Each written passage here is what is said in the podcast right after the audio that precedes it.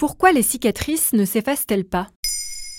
Merci d'avoir posé la question. Dès qu'une plaie dépasse la couche superficielle de la peau et atteint le derme, le corps se met à cicatriser pour refermer la blessure et limiter le risque d'infection.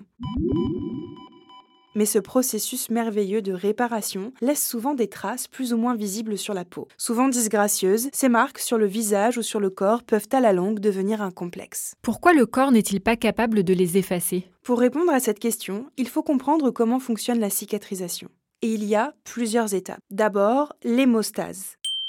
Immédiatement après une blessure, les plaquettes sanguines se rassemblent pour former un caillot sanguin capable d'arrêter le saignement. Les vaisseaux sanguins se contractent également pour limiter la perte de sang. Une fois que le sang arrête de couler, il y a une phase d'inflammation.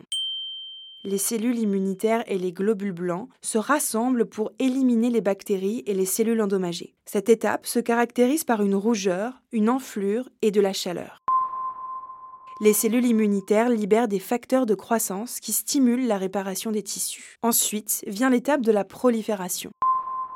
De nouvelles cellules de la peau commencent à se former pour remplacer les cellules endommagées. Des fibroblastes se rassemblent pour produire du collagène. Cette protéine va donner de la force et de l'élasticité à la peau qui est en train de se réparer. Les vaisseaux sanguins se développent également pour apporter de l'oxygène et des nutriments aux nouvelles cellules. Enfin, vient le moment de la maturation le collagène se réorganise pour renforcer les tissus. Généralement, c'est le moment où la cicatrice devient moins rouge et commence à s'estomper. Normalement, le processus de cicatrisation s'étale sur 21 jours. Mais la phase de maturation peut durer beaucoup plus longtemps. Comme l'explique le professeur Marc Revol, chirurgien plastique à l'hôpital Tenon à Paris, une cicatrice peut encore évoluer, se remanier longtemps. Il est donc difficile de juger de sa qualité avant 6 mois à 1 an.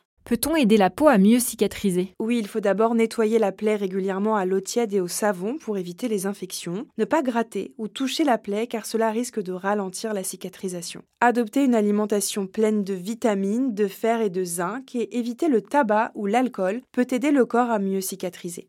Je veux pas mourir sans cicatrice.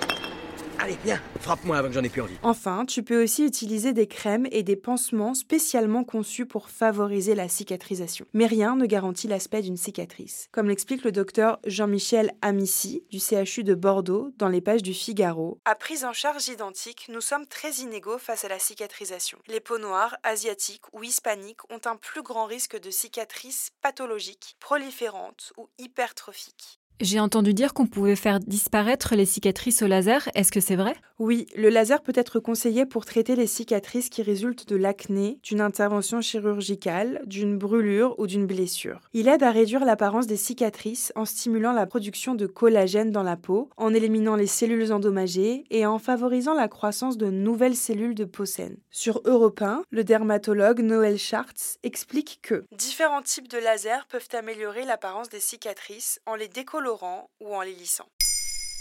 Maintenant, vous savez, un épisode écrit et réalisé par Olivia Villamy. Ce podcast est disponible sur toutes les plateformes audio. Et si cet épisode vous a plu, n'hésitez pas à laisser des commentaires ou des étoiles sur vos applis de podcast préférés.